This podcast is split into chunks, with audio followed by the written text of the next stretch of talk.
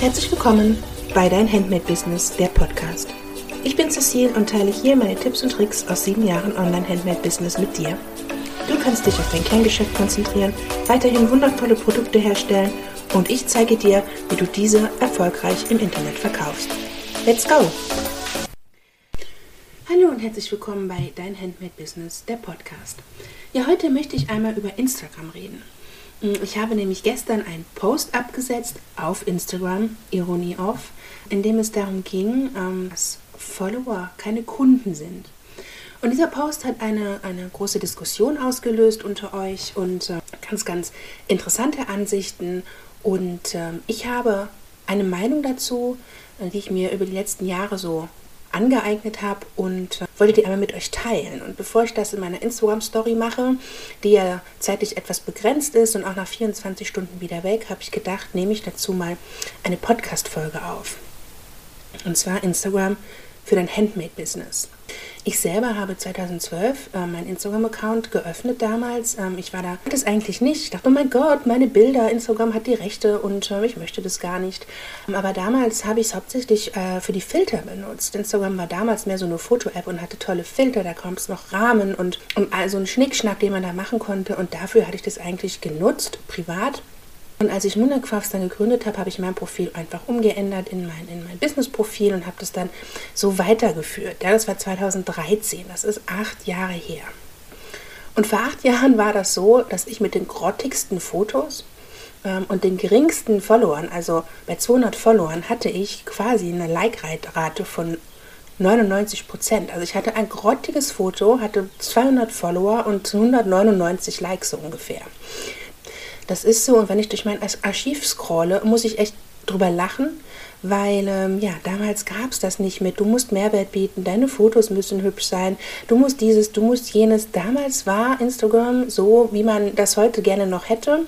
Du postet was, was dir wichtig ist und Menschen, die das äh, interessiert, ähm, sehen das und liken das. So, das war vor acht Jahren.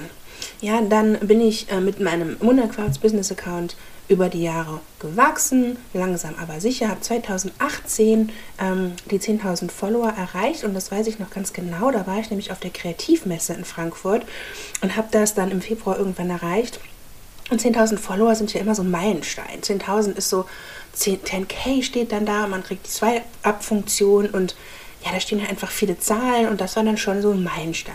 Das war 2018. Ein Jahr später, so an, an im Frühling 2019 habe ich so die 11.500 Follower und jetzt haben wir Frühling 2021 und ich habe immer noch die 11.500 Follower. Und das ist etwas, was ganz eindeutig den Trend zeigt, den Instagram so durchgegangen ist in den letzten Jahren, dass es nämlich immer schwieriger wird, Follower zu bekommen und zu halten. Also ich habe immer wieder neue Follower, aber ich habe genauso viele, die wieder gehen. Das ist auch so eine Sache. Man bekommt neue, alte gehen, ähm, werden aussortiert, vielleicht löschen sie ihren Account, haben kein Interesse mehr. Das ist ganz normal auf Instagram, die kommen und gehen. Und bei mir ist es halt zum Beispiel so, dass sich das die Waage hält und ich halt einfach immer dieselbe Followerzahl habe. Und jetzt lese ich unter meinem Post, dass ähm, Follower keine Kunden sind, ähm, Kommentare wie, aber die anderen haben so viele Follower und je mehr Follower man hat, desto sichtbarer ist man und je sichtbarer man ist, desto mehr Kunden hat man ja dann wahrscheinlich auch. Und denkt mir, stopp. Man muss da differenzieren. Was andere da haben und machen und tun, darf niemals der Maßstab für dich selber sein. Und ich gebe, ich sage dir das an meinem eigenen Beispiel. Meine 11.000 Follower kommen von, aus vielen Jahren. Ähm, 50 Personen, wenn ich Glück habe, liken mein Bild. Und das hat nichts damit zu tun, dass das Fake-Follower sind, ähm, weil die sind nicht gekauft, sondern das hat einfach damit zu tun, dass erstens Instagram nur noch 10% der Follower überhaupt irgendwelche Beiträge anzeigt. Und wenn die Follower dann damit interagieren, zeigt Instagram die Beiträge mehr Leuten an. Aber es kann sein, dass du meine letzten zwei Beiträge von deinem Handmade-Business gar nicht gesehen hast, weil Instagram dir die nicht ausspielt. Ja, der spielt das nur an 10% aus. Das ist Punkt 1. Punkt 2 befinden wir uns in einem Markt als Handmade-Business, wo wir Werbung für uns machen. Wir sind keine Influencer und zeigen unser Leben und machen pipapo. Wir sind keine Coaches, wir bieten keinen kostenlosen Mehrwert. Wir sind ein Handmade-Business und wir leben davon, dass wir Produkte verkaufen. Und jetzt musst du dir Instagram vorstellen als ein Magazin. Instagram ist eine ganz große Zeitung und ich als User suche mir aus, was in dieser Zeitung steht.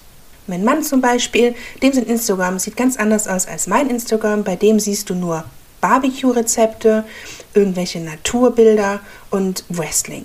Mein Instagram ist voll von Reisetipps, Interieur- und DIY-Tipps. Das liegt einfach daran, dass wir uns aussuchen, welche Accounts wir folgen. Wenn wir nämlich abends uns ins Bett legen und einmal aus unserer Welt in die virtuelle Welt eintauchen wollen, möchten wir Accounts sehen, die uns interessieren. Und du als Handmade-Business bist ein Account, der unter Werbung läuft. Ja, du wirbst für dein Produkt.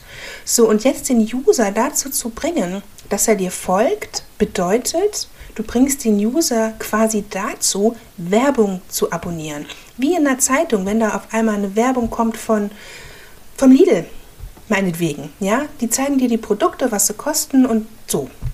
Und das ist nichts anderes. Und wenn du das mal einmal von dieser Perspektive siehst, dann verstehst du, warum es so schwierig ist, Follower abzugreifen als Handmade-Business. Und dann wirst du verstehen, warum da draußen all diese Instagram-Coaches, die einem beibringen, wie man sichtbarer wird und wie man erfolgreich auf Instagram wird, nur quasi Coaches ansprechen, Blogger, DIYer, all diese Leute und niemals Unternehmen und wenn es nur Handmade-Unternehmen sind. Da gibt es ganz, ganz wenige, die das tun und ich glaube, ich kenne auch nur eine, ähm, weil es einfach schwierig ist. Es ist schwierig bis eigentlich unmöglich. Wo du, wo du interessierte Follower abholen kannst, das wäre mit Mehrwert. Und das ist schwierig als Handmade-Business, denn wie lieferst du Mehrwert? Und das kannst du definieren, indem du eine ganz klare Strategie hast indem du weißt, wer ist deine Zielgruppe, was ist meine Nische, was möchte ich erreichen.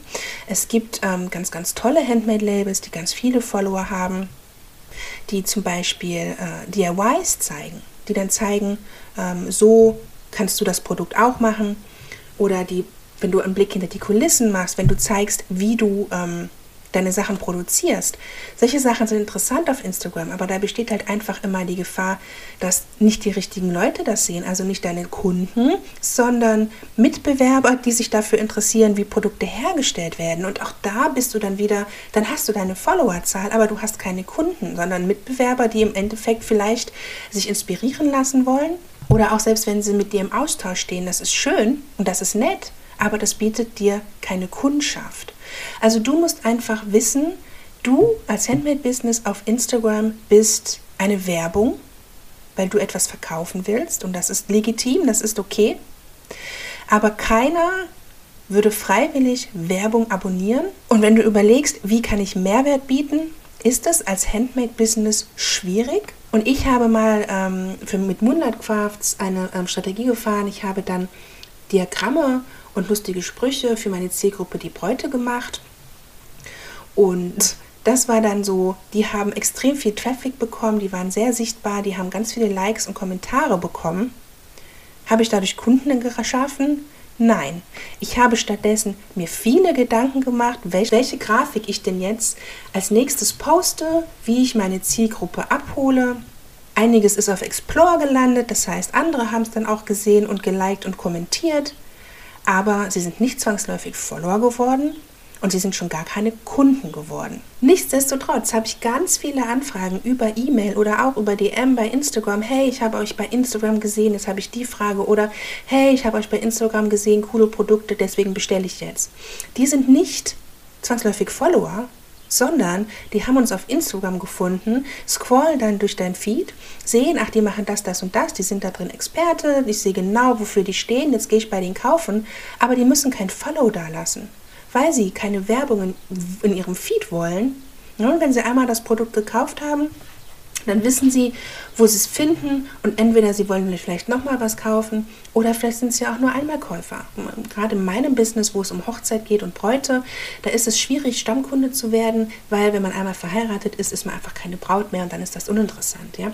Aber das ist so ein Beispiel, Follower bedeuten nicht Kunden und Kunden bedeuten nicht Follower, sondern wofür du Instagram nutzen solltest, wenn du es dafür nutzen möchtest, Verkäufe zu generieren, nutzt nutz es als Schaufenster mit der Möglichkeit, eins tiefer zu gehen. Instagram ist super für Behind the Scenes. Instagram ist super für Making of. Instagram ist super für mit den Reels, wie funktioniert das, Meet the Team, hier ist meine Produktionsstätte, all diese Dinge, die du nicht in einen Shop packen kannst.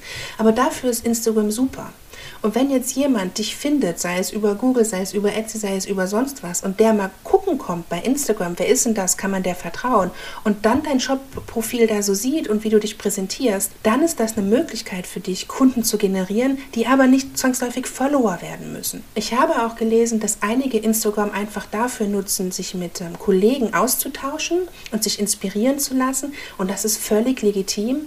Aber ihr dürft euch dann nicht wundern, dass keine Kunden äh, daraus kommen, weil ihr die Plattform einfach für etwas anderes nutzt. Naja, es ist mir wirklich ganz wichtig zu sagen, wenn du sichtbar werden möchtest mit deinem ähm, Handmade-Business, dann versuche das nicht über Instagram und über die Follower, denn Sichtbarkeit für ein Online-Unternehmen kommt nicht über die Follower bei Instagram. Und wenn du siehst bei anderen Mitbewerbern, oh mein Gott, der hat 10.000, 20.000, so viele Follower und die kommentieren alle und die liken alle, dann sage ich, hold on, denn heutzutage kann man Follower kaufen. Ja, man kann 10.000 Follower für 100 Euro kaufen. Man kann Likes kaufen. Man kann Kommentare kaufen. Man kann sogar Views für Reels kaufen. Das ist kein Scherz. Und ähm, ich weiß das schon länger, aber dass man sogar Reviews für Reads kaufen kann, das hat mich dann äh, komplett vom Stuhl geschlagen. Da weißt du was, diese ganze Instagram-Welt ist nichts als eine Illusion. Und ich möchte meine Zeit dafür nicht verschwenden. Ich bin ja produzierendes Gewerbe und nutze meine Zeit viel, viel lieber, um ein neues Produkt zu kreieren. Ähm, und das vernünftig zu optimieren und online zu bringen, anstatt dass ich mir Gedanken mache, wie ich denn jetzt nochmal 10 Follower auf Instagram bekomme. Lass dich nicht blenden. Es gibt einfache Wege zu erkennen, ob es sich um gekaufte Follower handelt. Es gibt auch einfache Wege zu erkennen, ob die Kommentare, die unter einem Post stehen, denn echt sind oder nicht. Ähm, es gibt ja auch sogenannte Follower-Gruppen, wo man sich gegenseitig folgt und dann gegenseitig kommentiert. Auch das bringt gar nichts, sondern ist eigentlich nur Zeitverschwendung.